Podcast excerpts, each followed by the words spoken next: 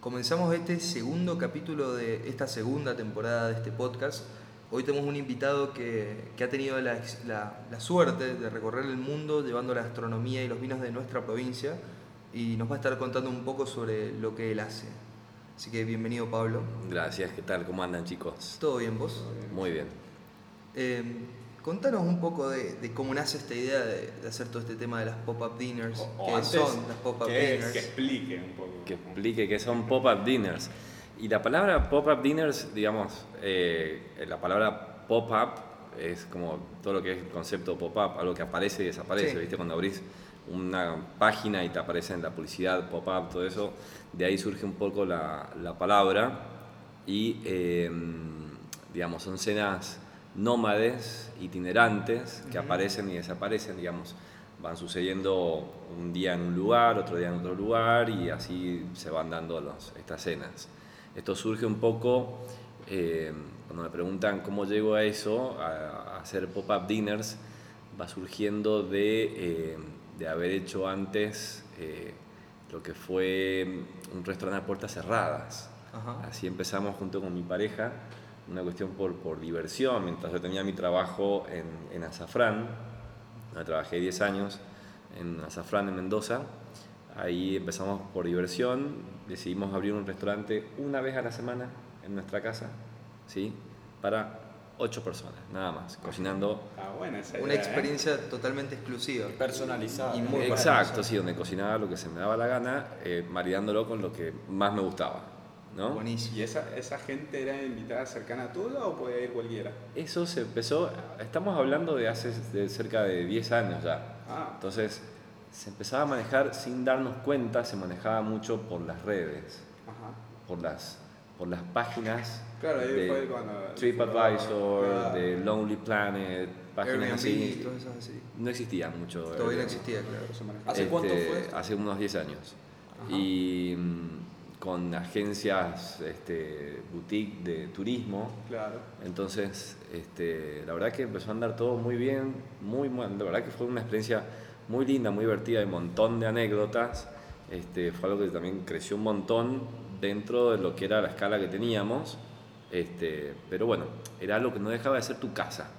Y estaba bueno hacerlo, pero también tampoco lo puedes, te puedes dedicar toda la vida a tener un restaurante en el living En de tu tu, casa, casa, sí. ¿Viste? Necesitabas salir de ahí. y- Claro. Es que- desgastante también.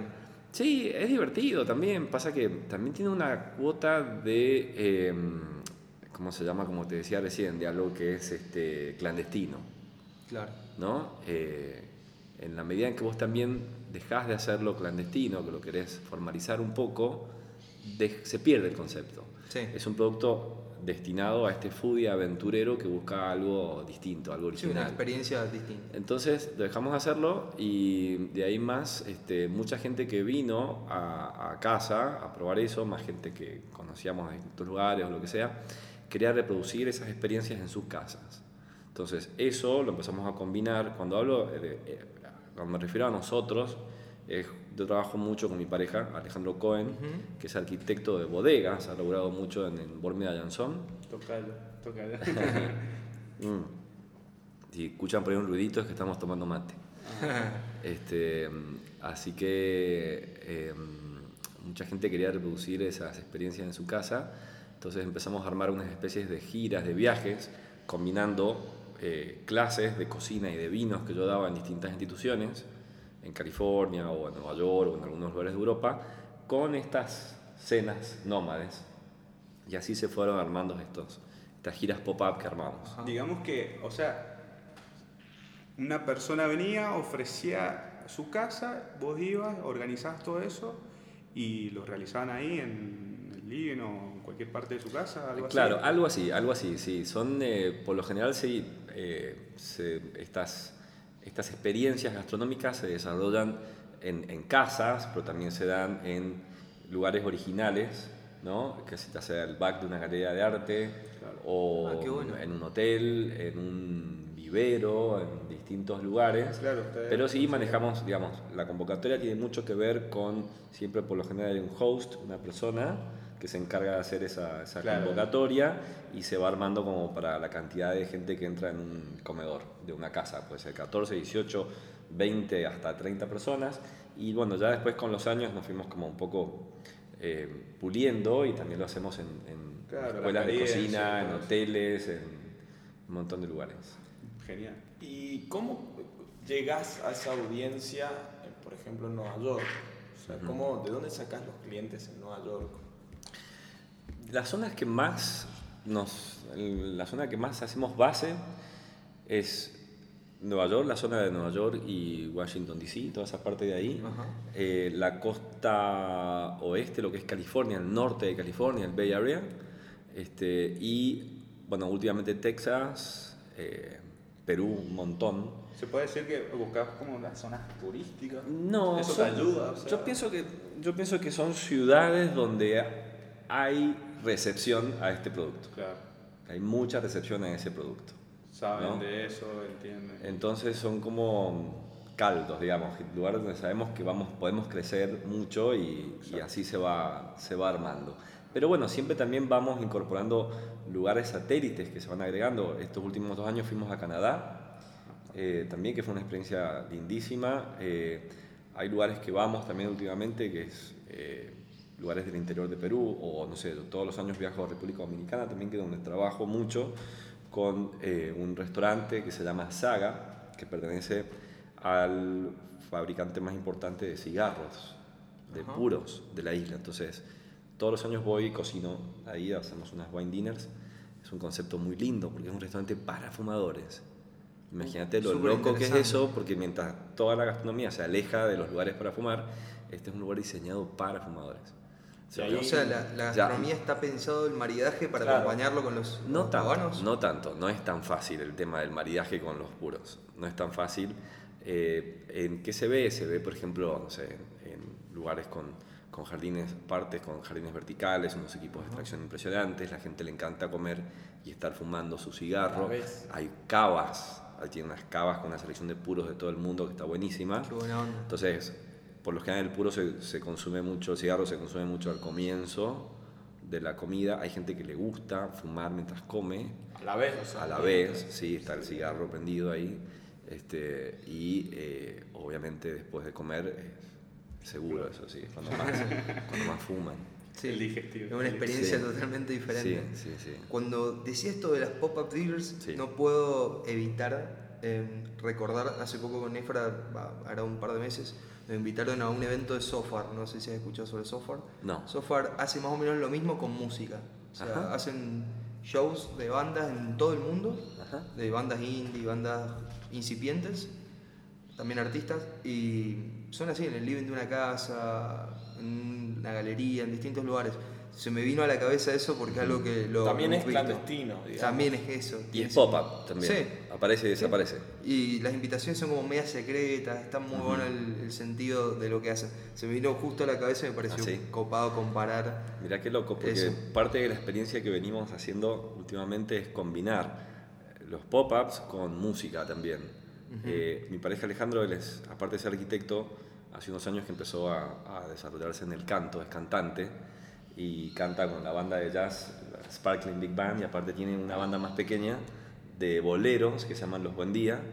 Y mm, ahora esta última presentación que hicimos en Nueva York, hicimos eh, varias cenas, hicimos una gran cena pop-up en el International Culinary Center en Soho y viajó la banda y lo combinamos la experiencia con la música en vivo de la banda. Fue Está genial. Sí, eso, eso es maravilloso.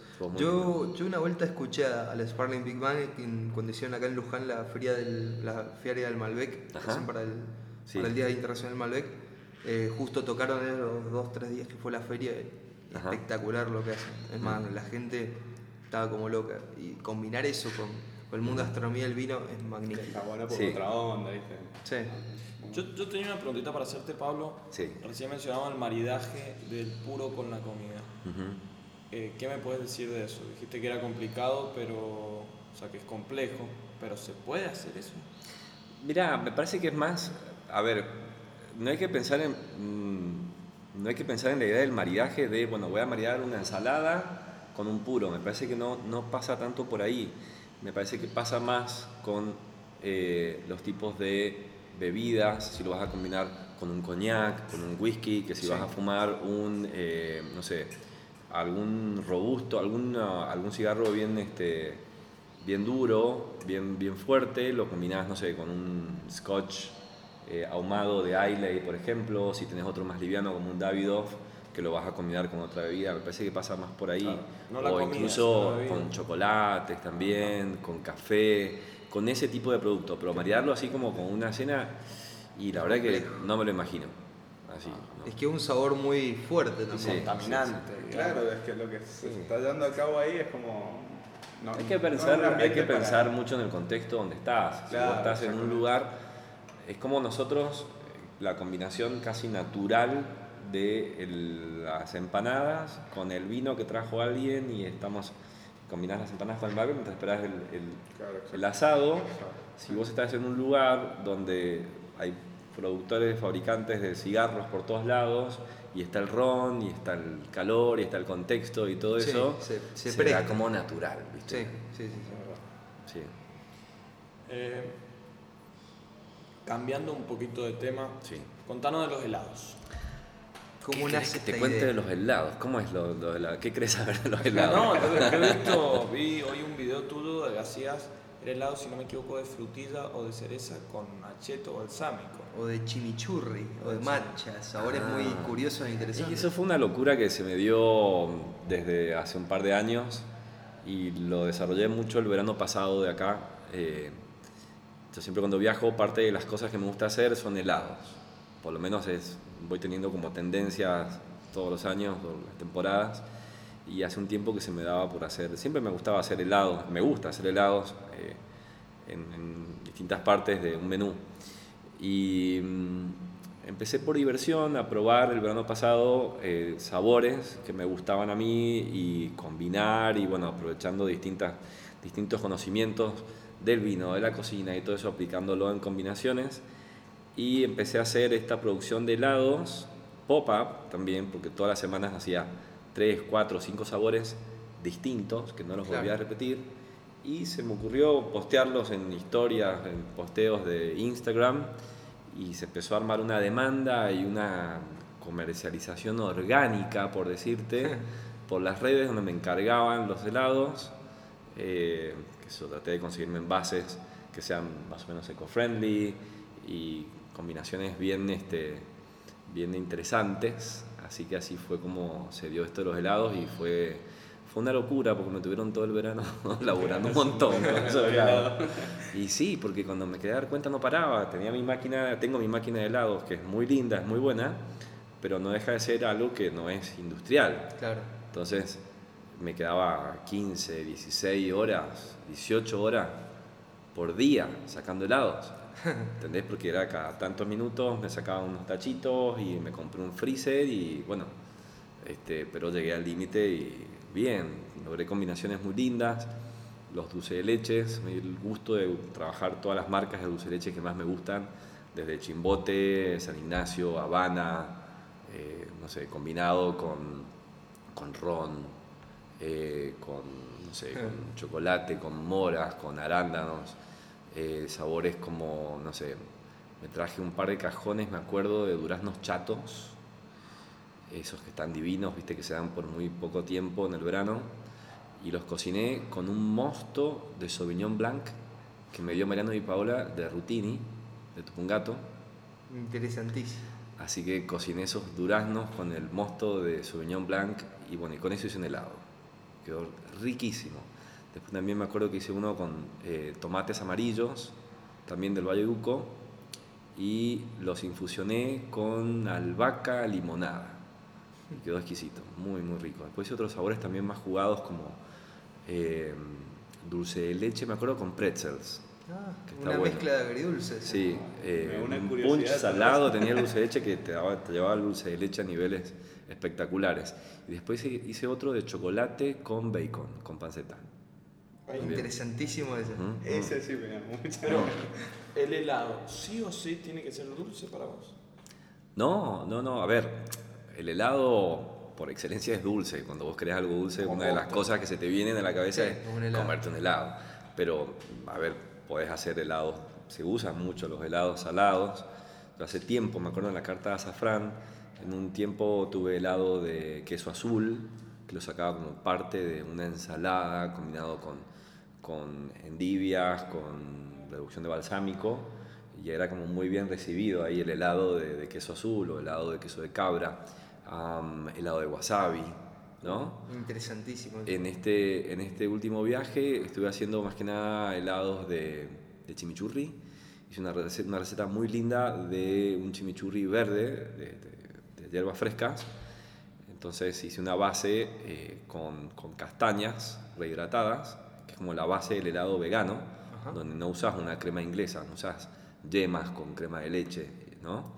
En este caso la, la textura se daba con las castañas este, rehidratadas y procesadas. Entonces con eso hice el helado de chimichurri verde y aparte también hice mucho helado de matcha. La matcha es un ingrediente que está como bien... Muy piola. Muy, muy trending en los últimos años. Yo lo venía viendo. ¿Conocen la matcha ustedes? Sí. Sí, Me gusta mucho el té. Mm. La matcha es, básicamente es, es té verde molido en fresco. Si vos ves la matcha tiene un color verde, verde muy, muy power, muy intenso, pero a la vez como, o sea, este verde, pero no este verde, no son las, las hebras secas que parece tomillo del té verde seco normal, esto es así un polvo verde bien fuerte, que tiene también su astringencia, como, como el vino. Y mm, yo lo venía probando en Nueva York, en varias, en varias capitales, y como que no me cerraba. Estaba todos los matcha latte, el matcha esto, el, otro. el Starbucks, el iced tea, Y intenté un par de veces y no me gustaba ni ahí, para nada. Pero después en otro viaje, en, no sé, creo que fue un aeropuerto en Canadá, probé un té de David's Tea, que es una marca muy, muy linda, y probé la combinación de matcha con blueberries, con arándanos. y me voló la cabeza, me encantó entonces después digo, bueno, a ver si la matcha está buena, queda muy bien con arándanos y los arándanos quedan bien con el dulce de leche, ¿por qué no probar de combinar matcha con dulce de leche? Y así fue como hice uno de los postres que estaba haciendo en mi última gira, en China, en, Canadá y en Estados Unidos, que es un alfajor helado de matcha con salsa de dulce de leche y Baileys. Uf, qué tremendo postre. Ah, bueno, la para la gente que no conoce el matcha, tiene un sabor como un dulzor neto, o sea, nato. O sea, un té que vos lo preparás y no necesitas agregarle nada. como viene, lo tomás. Y es muy interesante. Sí, un sabor muy particular. Muy particular. Yo recomiendo siempre que, que, lo prueben primero combinado con algo que sea un poquito más friendly, más con, no sé, con, con durazno o con coco o con arándanos, ¿no? Y de a poco, porque si por ahí quizás lo prueban de repente, es como la primera vez en tu vida que probás el, el vino o la cerveza. Sí, es verdad. No, le gusta a la mayoría de la gente Sí, es verdad. También tiene un montón de propiedades nutricionales que son buenísimas, mucho mejor que el té verde normal, el matcha. Sí, está considerado dentro de los, los 10 o 15 superfoods que se conocen actualmente ahora. te quería preguntar, vos recién nombraste Perú y pusiste así como una cara de... Ajá. de ansiedad, de que me eh, encanta. ¿Por qué? O sea, yo he escuchado mucha gente que dice que la gastronomía de Perú es como muy buena y la gente que estudia eso eh, le llama tanto la atención, pero ¿puedes dar una explicación? Sí, sí, sí, sí, sí, sí. Sí, vamos, apretamos el play en el capítulo Perú. este, Perú, la verdad que yo venía escuchando mucho, para el que le gusta la cocina y que investiga y le gusta todo eso, escuchar de Perú es como inevitable. Entonces, yo venía escuchando mucho y, y leyendo e investigando, entonces, digamos, lo que yo conocía de Perú era, bueno, que tenía una cocina alucinante, muy interesante, y la gran variedad de papas, que era una de las pocas cocinas en el mundo que tenía la... Claro, que tenía la papa como, como ingrediente principal. Normalmente la papa en todas las cocinas es una, es una guarnición. Acá Perú tiene platos con la papa como ingrediente eh, principal. Y bueno, y lo de las 1500 variedades de papa, la papa, la papa, el ceviche, y volví a la papa, y era eso, ¿viste? Entonces, me acuerdo la primera vez que fui a Perú, hace unos 6 años, em, iba con una expectativa altísima, había estudiado que las papas, los papines, que esto, que lo otro, ¿verdad? Y llegué a Perú y me encontré con un mundo Perú, me encontré con el universo Perú, que realmente me voló la cabeza, ¿entendés? Porque no es solamente el tema de la papa y el ceviche. Perú es ya iba con un concepto de esto cuando viajaste allá, mm. Perú es una combinación de un montón de cosas. Perú ahora es uno de los tres, o, o- o, no sé, para mí es uno de los primeros lugares en el mundo en cuanto a, a tendencias que sucede. Es una combinación que se da de biodiversidad, es un país con una escala media, normal, pero tiene una, una biodiversidad brutal desde las costas, donde no es lo mismo la costa del norte, la costa del sur, porque tenés justo ahí donde choca la corriente de Humboldt, entonces para un lado es frío, por otro lado es caliente, eh, que hace una riqueza de, de pescados y mariscos brutal. Tenés toda la parte del Amazonas, que es otro mundo Sí, muy que vienen cocinando hace siglos, pero recién ahora es como que se conoce mucho más, la cocina amazónica. Tenés este, toda la que es la parte del norte, la parte andina, la parte, bueno, de todo. Luego tenés todas las influencias de eh, los inmigrantes. Hay una, hay una, una influencia muy grande china. Hay mucho chino en Perú. Entonces, no sabía, mira. sí, Como acá sí. puede ser la italiana. y Exacto. Bueno, la japoneses y chinos en Perú hay un montón. Mirá, ¿Se acuerdan de Fujimori? Sí, Sí, japonés. sí. Bueno, mm. bueno, eso te habla un poco de que hay un montón de chinos. Claro. Entonces, está toda la, la- la fusión de la cocina peruana con la china, se llama chifa. Y es fantástica, súper interesante. Tiene todo lo que tiene la cocina china eh, elaborado con producto peruano y de manos peruanas. Después tenés toda la influencia japonesa que es totalmente distinta a- al chifa, al, al chino. Los japoneses es limpio, es ordenado. No estoy diciendo que los chinos sean sucios, ¿no? pero, No, no. pero los, japoneses tienen, los japoneses tienen otra, otra pureza. Sí. ¿no? De- de- del ingrediente como estrella, la frescura del ingrediente y todo eso. Entonces tenés toda la fusión peruana con japonesa, que es la cocina Nikkei. Y actualmente, incluso en la lista de los 50 Best Restaurants, el número uno de Latinoamérica, por cuarto o quinto año consecutivo, es Maido, que está en Perú y es de cocina Nikkei Mira. que es fusión japonesa-peruana. Eh, luego tenés todo lo que es, como te decía, la parte de la, la influencia eh, española, obviamente como tenemos todos. Eh, tenés la cocina de las cevicherías, ah, la cocina criolla, lo que es la parte de Arequipa, que Arequipa es como un poco la, la Cataluña peruana, que ellos buscan como independizarse, tienen su propia cultura, las picanterías con la chicha y con todo ese mundo. Una zona montañosa O sea, de Arequipa, ¿no? ¿Cómo? Es montañoso Arequipa, ¿no? Mm. Hay altura, no sé, sienten el mate, ¿no? Mm.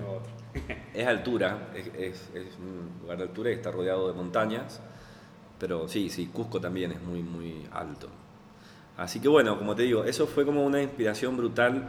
Ahí, no sé, para mí el ceviche, yo me acuerdo cuando, cuando llegué los primeros días que estaba en Perú, me enseñaron a hacer el ceviche, pero el ceviche real, ¿no? Como se debe hacer, con su leche de tigre, ¿sí? Y yo me acuerdo que en esos días tenía un ceviche en la carta mía de azafrán. Y aprendí eso, llamé a los chicos, digo, saquen Saquen ya ceviche. ceviche, eso es cualquier huevada. Estamos haciendo cualquier cosa, no. Y después cuando volví, cuando volví hicimos la receta bien.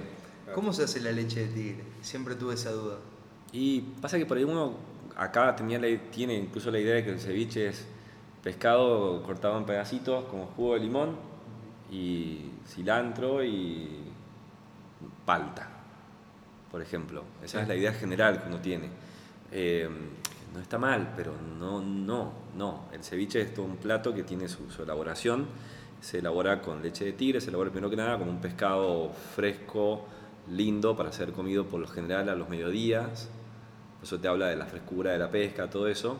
La leche de tigre se elabora en base a un 50-60% de un fondo de pescado, un caldo de pescado fresco, con un 40-50% de jugo de lima o limón, eh, exprimido suavemente, sin la astringencia que te da cuando, Sí. cuando lo exprimís al máximo a los limones.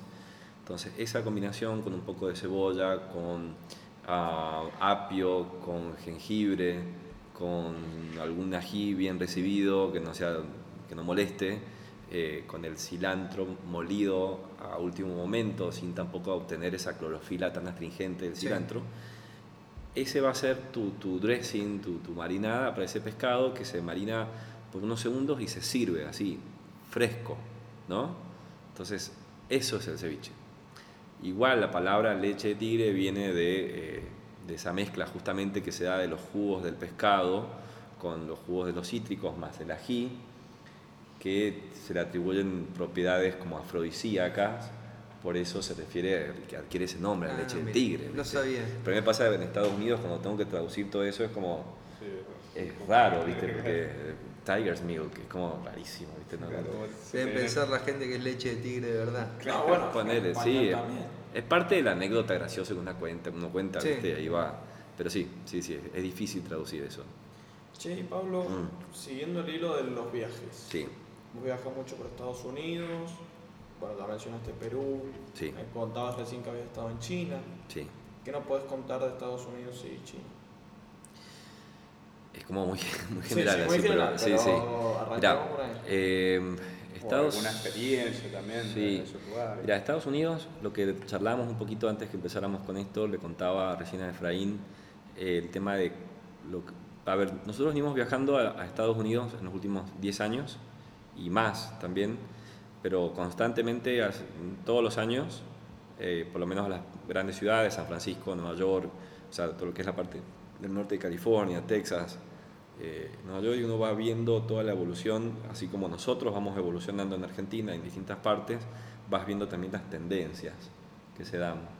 Hay mucho para hablar de Estados Unidos, obviamente, de, de cada lugar, porque son cada, la costa este distinta a Texas y todo eso. Además que hay una diversidad de cultura ahí. Pero lo que les puedo decir como, como, como conclusión de lo que está, de lo que pasa ahora, que es como muy interesante, y que eso va a llegar, y eso está pasando, vamos todos para ese, todos para ese lado, es eh, la tendencia a comer cada vez más natural, el plant-based, como se conoce, plant-based, que es todo con base de plantas, con la comida vegetariana, la comida súper saludable, eh, que eso hace, eso está viniendo muy muy fuerte. Hace unos años, cuando nosotros viajamos y armamos los, los pop-up dinners, siempre nos ponemos en contacto con las distintas, los distintos grupos donde vamos a hacer las cenas y siempre pido si hay food restrictions, o sea, si hay alguna restricción o algo, y por ahí te aparece algún alérgico a esto, lo otro, pero notamos que en los últimos años cada vez más te aparecen más los veganos.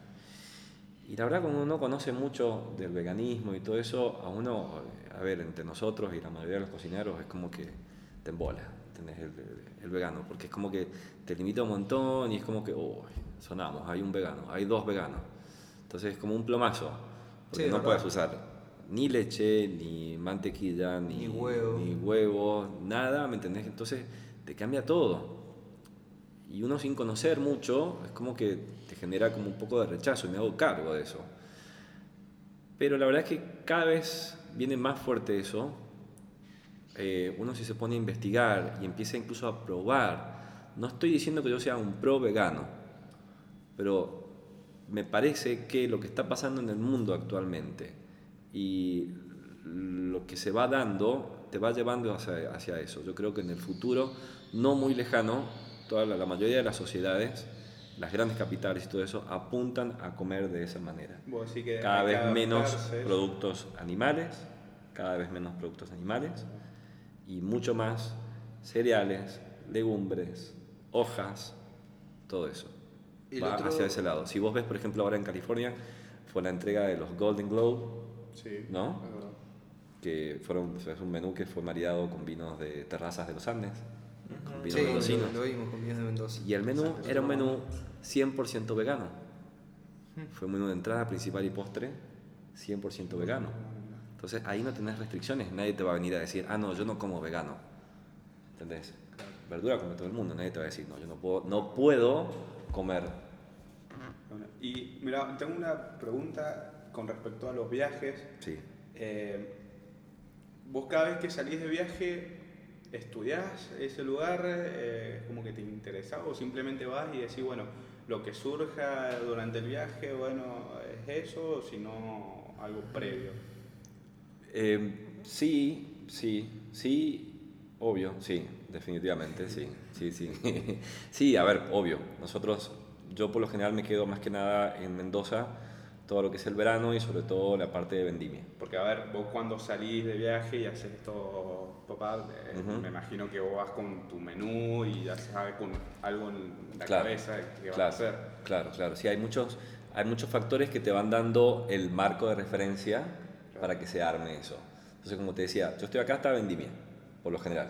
hasta abril, por Sí, ahí. claro, ellos- Y de ahí más parto hacia lugares que por ejemplo están más arriba que nosotros, no bajo. Claro. ¿no? Entonces me voy, como que cambio un poco de estación, acá estamos en otoño, entonces me acerco más para arriba, que son distintas estaciones, ya te va dando ciertas pautas en cuanto a la estacionalidad, el tipo de productos que vas a usar. Vos sabés que si vas a estar en julio en, en Nueva York, vas a tener espectaculares cerezas, por ejemplo. Que nosotros tenemos las cerezas en diciembre. Por darte un ejemplo, ¿entendés? Sí. Es como esa cuestión de... Como es verano en julio y Claro, la cuestión, sí, la cuestión de, de- de estaciones que, que te cambia y después el producto que yo manejo mucho también tiene que ver, bueno, obvio, también- obviamente también los, los recursos que tenés en cada lugar. En Perú hay cosas fantásticas, productos con los que yo me he enamorado y que no dejo de usarlas, como por ejemplo es el zapallo loche, que es un zapallo súper perfumado, único y se da ahí, o la chirimoya, que me cuesta un montón conseguirla en otro lado que no sea en Perú, y la chirimoya con el dulce de leche es fantástico, es una fruta tropical, es increíble.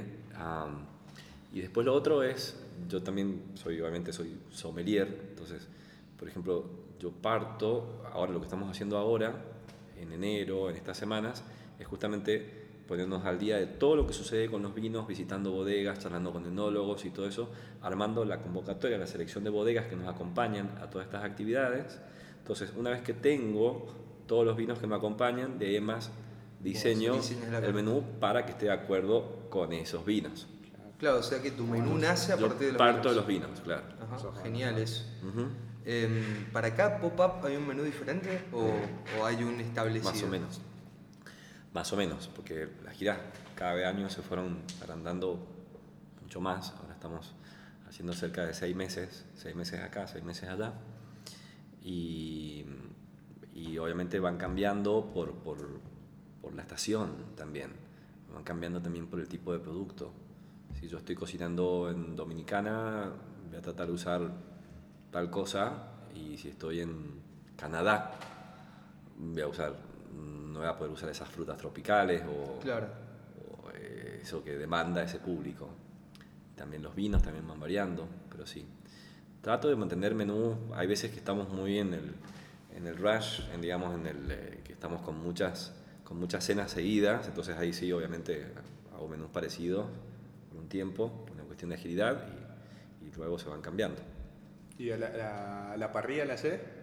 Todo es el, así más criollo de acá, de Mendoza, tipo que una parrilla, carne, asado, todas esas cosas. Mira, me pasa algo muy gracioso con la parrilla porque la verdad que en la familia siempre ha habido algún alfa que, que se ha hecho cargo del asado, viste que es mi cuñado. Entonces como que un par de veces me he tratado de meter y le he llenado la parrilla de, de, de- de coliflor, de zucchini y me han no sacado cagando. Que también es interesante porque. Entonces no eso ha hecho que no pueda es- desaludarme tanto ahí, viste. Ah, claro, entonces no, no está Es que la verdad es reinteresante también el hecho de, de sacar la parrilla como que sea solo carne. Claro. Pero también la parte de hacer vegetales. Es algo que tendríamos que empezar a incursionar más las personas. Incluso también otro que, otra cosa que es muy interesante es cuando uno habla de maridaje y estás llevando el Malbec como bandera o y o el Cabernet Franc o qué sé yo, tintos o lo que sea. Sí. Obviamente tenemos también muchos varietales blancos y vinazos blancos para hablar de maridaje con, con verduras, pero como tenés que hablar de maridaje de tintos, del Malbec, para vegetarianos, ¿no? Ahí tenés que jugarte un poco más, ¿entendés? Porque ya todo el mundo, pero todo el mundo sabe que Malbec va bien con carnes, con asado y con empanadas. Eso está clarísimo. Y tampoco puedes estar todo el tiempo hablando de eso. ¿Qué pasa? ¿Qué solución le das a un vegano? ¿Le das a un vegetariano? ¿A alguien que no te come carnes rojas?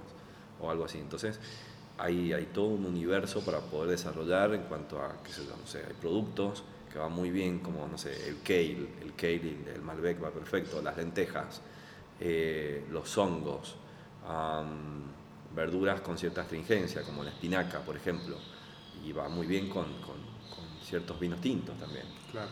Ahí está un poco el desafío, estar al tanto. Siguiendo un poco el hilo de, de Estados Unidos, se me viene a la, no sé, o sea, lo único que se me viene a la cabeza es comida rápida. Eh, sí, A morir. sí, por la, bueno, yo creo que Estados Unidos tiene mucha relación con la comida rápida. Corregime si me equivoco, obvio. Te quería preguntar, ¿qué opinas de la comida rápida gourmet? Uy, comida rápida gourmet. Dame un ejemplo.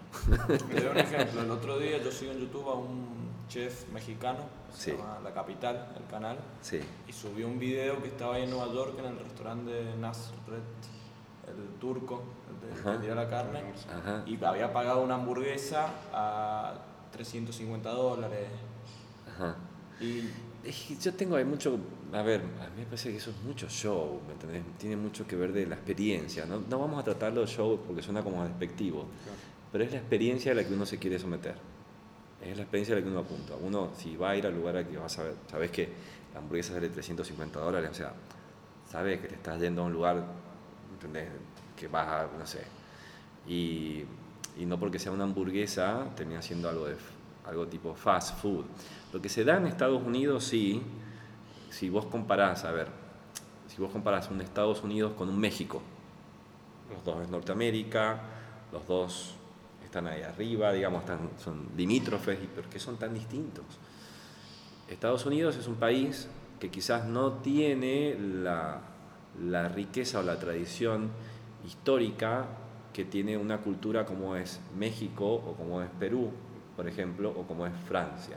Estados Unidos es un lugar que se formó con distintas corrientes de inmigrantes, de territorios usurpados de aquí, de allá, o lo que sea, o no usurpados, digamos, pero con, con parte inglesa, parte mexicana, parte de esto, del otro. Entonces, la misma cocina americana, si vos la, la estudiás un poco, es, es- como ciertamente un poco corta si la Pobre. combinás con, sí, si la comparás con otras cocinas. Entonces, eh, por eso es como que también por otro lado, eso también está bueno en el sentido de que vos estás en una ciudad y las ciudades de Estados Unidos vos tenés para comer thai, eh, mexicano, chino, de todo, de todo el mundo. Que eso está buenísimo, son súper, súper cosmopolitas esos lugares. Y a la vez se van dando cosas, hace unos años, hace un par de décadas, eh, declararon a la cocina mexicana patrimonio de la humanidad, la cocina mexicana. ¿sí? Me parece fantástico, porque eso, eso también surgió como una forma de cuidar a esas recetas y esa historia que está en esas cocinas que tanto se cambió o tanto se modificó con el fast food mexicano en Estados Unidos. ¿sí? Entonces está, hay un Taco Bell, hay distintas cadenas o lo que sea, que te hacen, vos vas a elegir y elegís el combo, sí, yo quiero eh, eh, la enchilada o la quesadilla, ah, quesadilla, ¿de qué quieres? ¿De pollo, eh, carne o vegetales? Todo lo tiene como muy, muy estandarizado por ese lado y se pierde la esencia. Entonces eso también surge un poco el tema de poder, ok, vamos a proteger esta cocina que sí un tiene una riqueza y todo eso, porque sea como bastardeado con el tema del fast food y todo eso. Me parece que por ahí viene un poco el tema. Claro, sí. Y te quería hacer una pregunta que también es por ahí un poco más tu opinión. Eh, si te dan a elegir una cocina a lo largo del mundo, ¿con cuál te quedarías? Me parece que con lo que hablé, mm, sí, Ya pero, que no, mucha pero es que no quiero, no quiero que me... es algo que estoy un poco luchando que no me encasiten tanto con los peruanos. Pero, a ver, ¿sabes lo que, pasa con, lo que me pasa con Perú? Que eh, los, los cocineros, la comunidad de cocineros en, en, en Perú eh, han desarrollado, se han desarrollado de una manera tan, eh, tan en equipo, tan todos hacia adelante, todos hacia el mismo lugar, que ya son, son muy generosos a la hora de compartir conocimientos, compartir recetas, de enseñarte. Yo cuando viajo hablo con un Virgilio Martínez de Central, le digo, che, me gustaría que trabajara unos días en tu cocina mientras estoy allá. Sí, dale, venite. O Gastón Acurio, o no sé, o distintos cocineros, y entienden, eso habla de la, de la madurez, ¿no? Eh, que, que te habla de una sociedad gastronómica madura en, en entender que eso, compartiendo eso, todos crecen para adelante. No son recelosos, ah, no, no quiero compartir esta receta. ¿Entendés? No, no. Claro. Entonces eso habla de una madurez, ¿no? Que demuestra el profesionalismo de esas sociedades gastronómicas. Ah.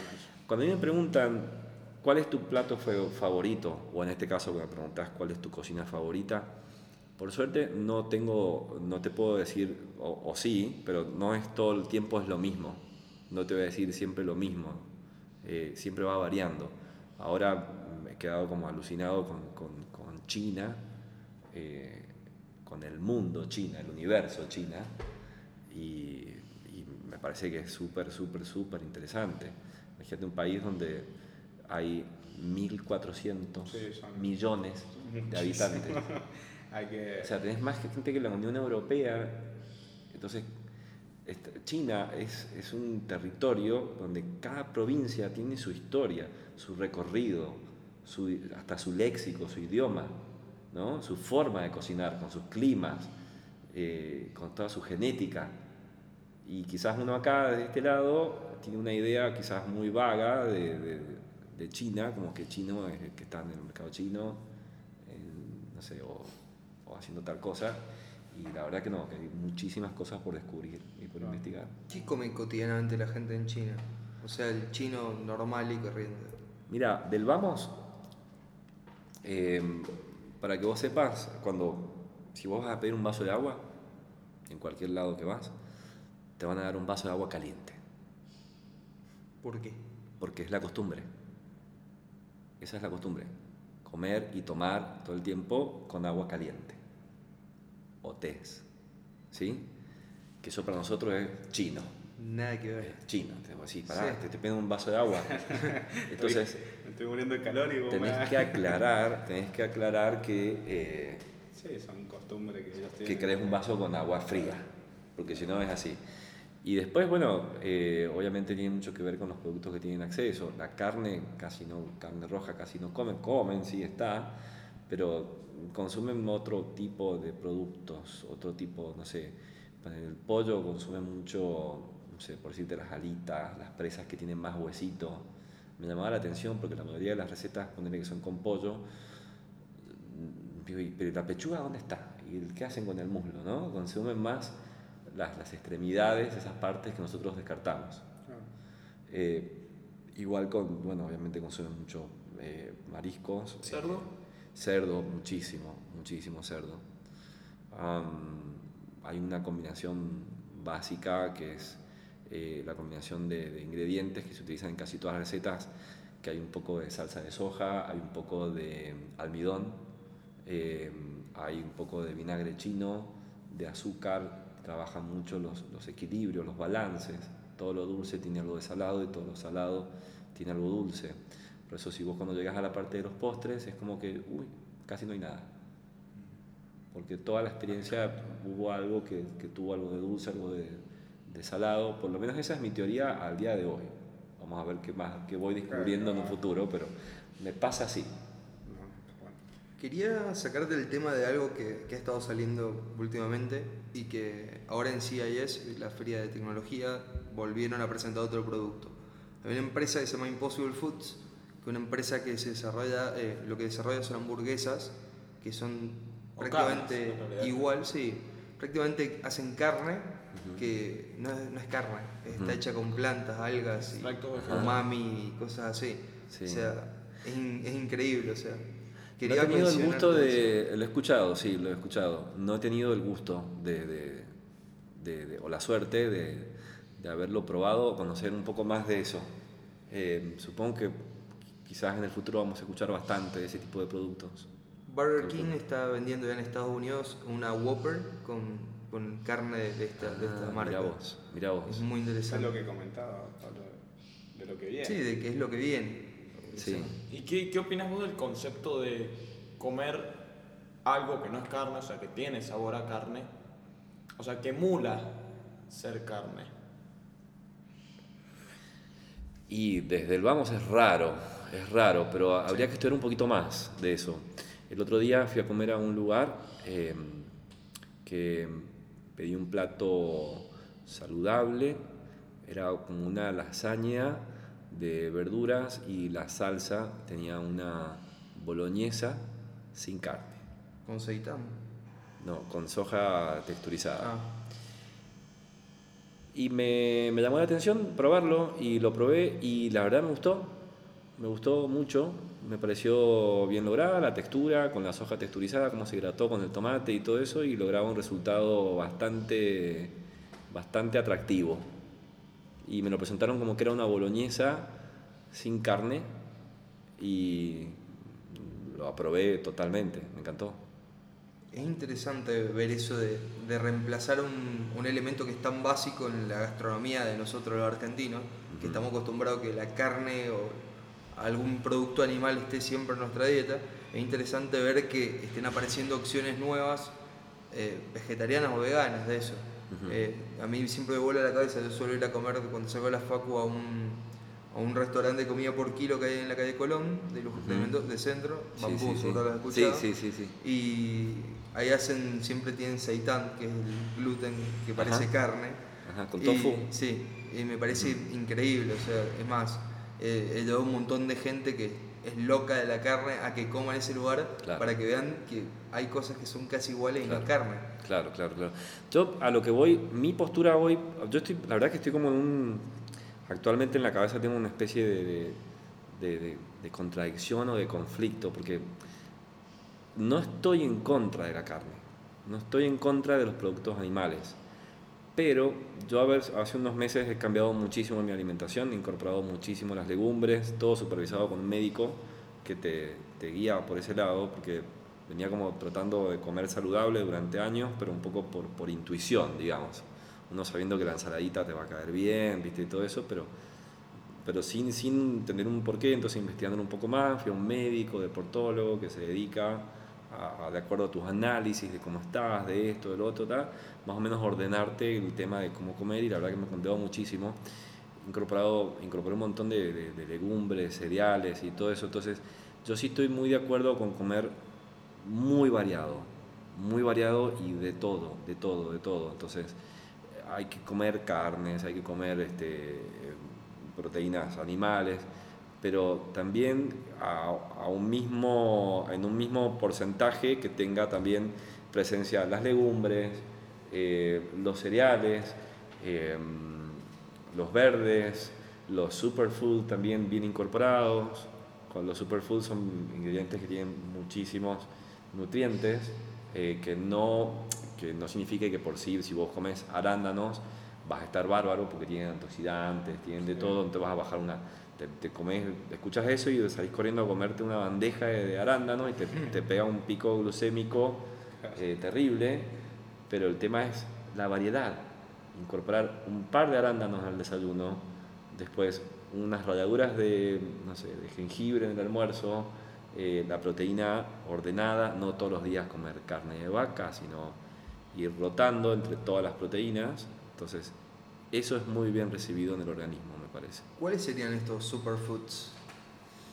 Y hay, hay varios, hay varios. Por suerte la lista es, es muy grande. Hay distintas formas de acercarte a esos superfoods. Si vos pones en las redes sobre superfoods, te van a salir fácilmente, pero por suerte hay muchísimos que quizás no están en la lista, pero el tema de empezar con esos 10 o 15 superfoods, de tratar de incorporarlos, eso mismo te va a acercar a tratar de descubrir las propiedades que tienen otros productos que quizás no están en esa lista, pero terminan siendo igual de interesantes. Como superfoods sí están los arándanos, está, no sé, eh, el jengibre, eh, la matcha. La semilla.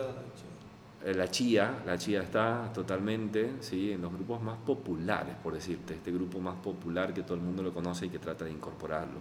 El trigo sarraceno es zarpado en proteínas, no sé si está en la lista, pero sí es muy, muy bueno.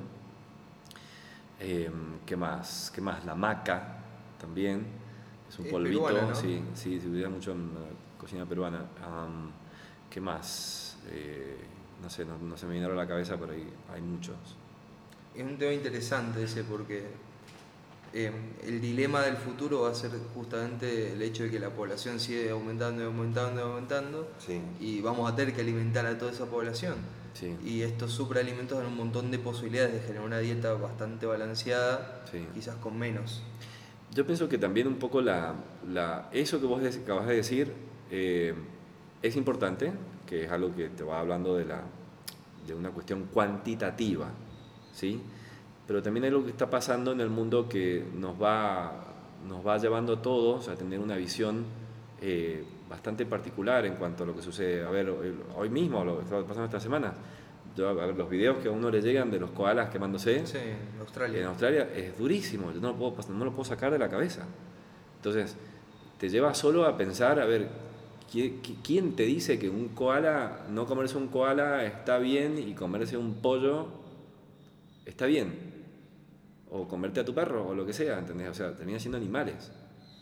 Entonces, es como para pensarlo a eso. ¿Qué derecho nosotros tenemos a... A elegir eso. Entonces, me parece que, y eso me llevó a mí, le llevó a, a- a mis amigos, a mi familia, a- me parece que todo el mundo hoy ha visto lo que está pasando en eso. Uno, uno se mete en Instagram cuando te levantás Te enteras. Y te enteras de todo. sabes que pasó eso. Como para cambiar un poquito de tema, recién habíamos hablado de cómo los estereotipos han hecho evolucionar las dietas o cambiar las dietas o inevolucionar las dietas. ¿Qué, qué, qué puedes contarnos? Las redes sociales. Eh, Y fíjate que mm, hay mm, el tema de comer, de la vida fit o comer saludable, es algo que genera mucha atención. Si justamente en las redes sociales cada vez hay más de eso y eso eh, genera atención. La gente se da cuenta cuando genera ese producto que es algo que la gente le interesa. A mí mismo me interesa un montón. Y uno trata de, eh, uno se deja influenciar por eso, porque sabe que es algo que directamente a uno le hace bien, me parece. Pasa por ahí. Sí, yo pienso exactamente igual. Como para cambiar también de vuelta Sí. un poquito, el Lea tiene unas preguntitas para hacerte. Preguntas que nunca le hacen a nadie en una entrevista. Son las que me gusta hacer. Ahora Pero- sí del verdadero cambio, vamos, Es metemos. es que es la idea, porque a veces uno, uno está acostumbrado a que lo entrevisten y le pregunten siempre lo mismo. ¿Qué es lo que hace, por qué lo hace y para qué lo hace? Dale. Pero nadie le pregunta a las personas, por ejemplo, qué es lo que hace que uno siga haciendo las cosas que hace. Bien, Chao. En- está bueno esa pregunta así. Y me parece que cuál es la, la fórmula que a uno le resulta.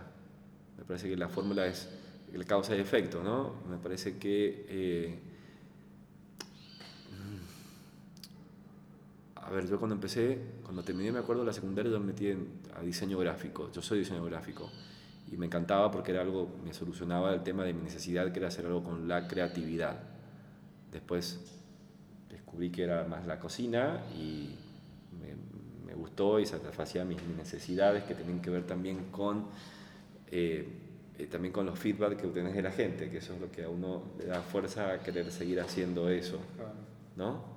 Eh, estando acá en Mendoza, me- después me, me descubrí todo el mundo del vino y fue como me, me recibí de sommelier en el 2012 eh, y la verdad que me llena de orgullo cada vez que viajo y a la gente le encanta eh, conocer de un poquito más de, no sé, de Altamira, de Gualtallarí o de da el Cabernet Franc. Uh, mira la diferencia que hay entre los vinos de este lugar con los vinos de este distrito y así. eh, y la satisfacción de llevar esos productos afuera, la verdad que me encanta, me encanta. Y combinado con la fórmula de uno también alimentarse de conocimientos y de, de tendencias, eso hoy por hoy me, me resulta.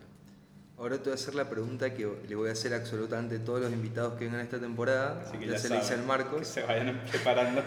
Si fueses un utensilio de cocina, ¿cuál serías y por qué? Un utensilio de cocina. Mira, Me encanta esa pregunta. a- hoy por hoy lo que sería sería una buena sartén antiadherente. Eso sí sería Te lo está diciendo alguien que sabe, o sea. Una placa para cocinar que la pueda meter al horno, que pueda cocinar tipo Versátil. sartén. Claro, una super placa para horno que funcione de sartén. Eso sería brutal, sí. Versatilidad.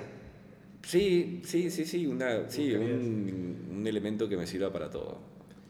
En- ahora quiero que viajemos en el tiempo.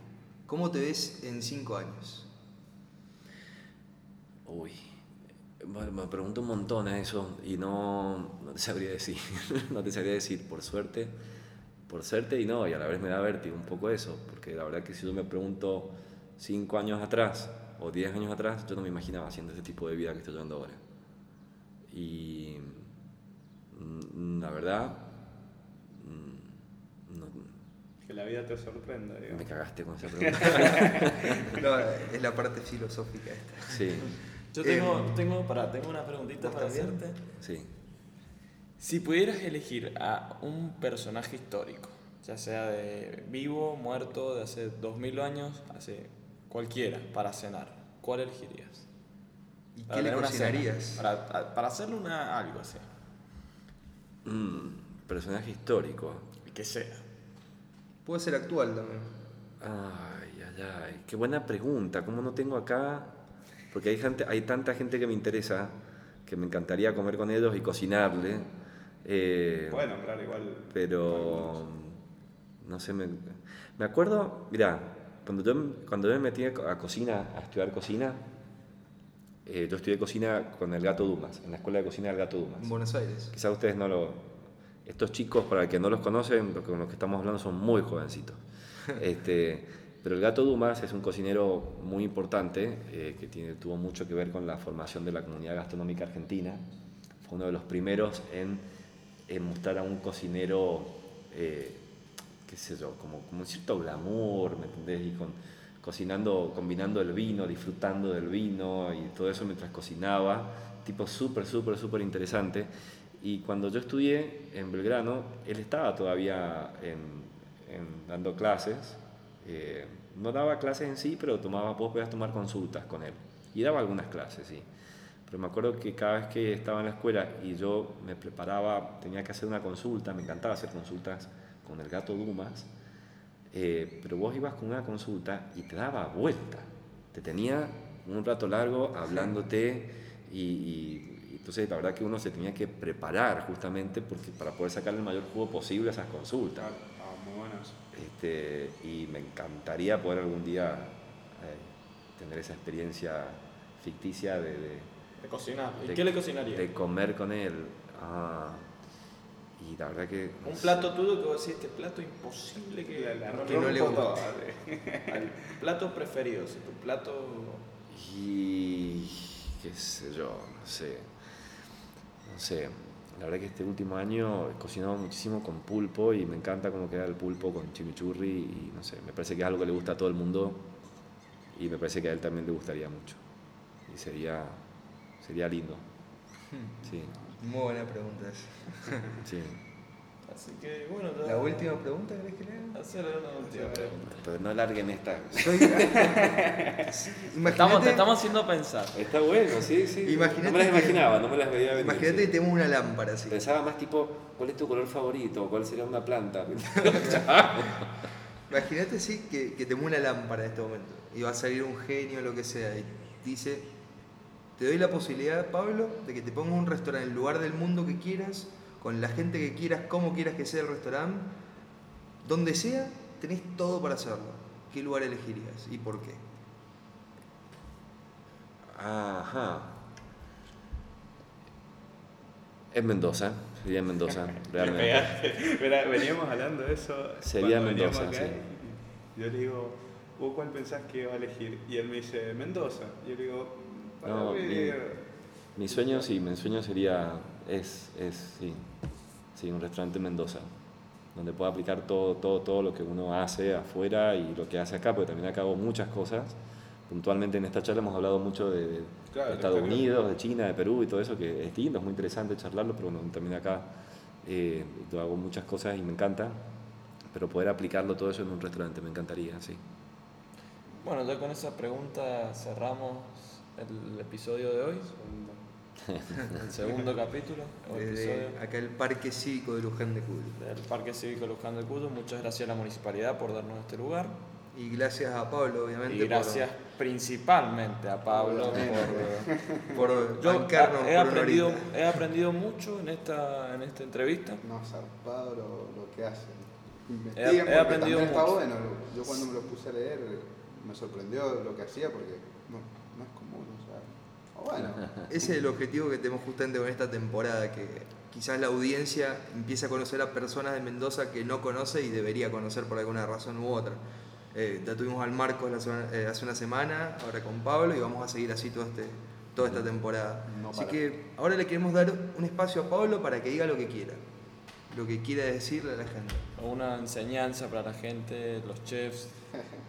Mm, a ver, ¿qué podría decir? ¿Qué podría decir? Eh, quizás no para los chefs, quizás más para, para, para, para la gente en general, que, que mm, se abran a, nuevas experiencias, que disfruten mucho más la experiencia de, de- salir a comer que, mm, a ver, esto no, quiero que suene negativo, pero quizás nosotros o, o ciertos lugares, eh, también castigados un poco por la crisis y por todo lo que sucede, quizás muchas veces uno mismo está medio a la defensiva a veces cuando sale a comer porque pensás que te, van a, te va a salir muy caro o, o que, bueno, de alguna manera que te están cagando con esto con lo otro o lo que sea.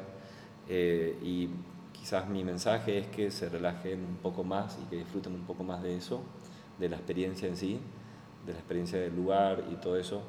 La, la cocina en Argentina ha crecido muchísimo en los últimos años y particularmente en Mendoza es una, como una, yo siempre me refiero como que, como que es una burbuja eh, dentro de lo que sucede en el país en el sentido de que eh, crece mucho, se da un fenómeno que no se da en ningún otro lado, que es la cantidad de restaurantes en bodegas.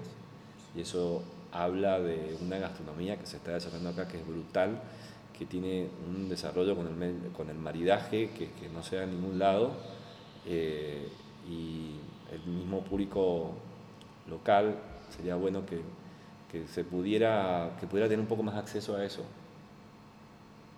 eso sería No se encasillen, que se abran. sería muy bueno que se abran también hasta estas tendencias de comer más saludable de probar esas ese, ese tipo de, de- de conducta Tomo ese consejo. ¿eh?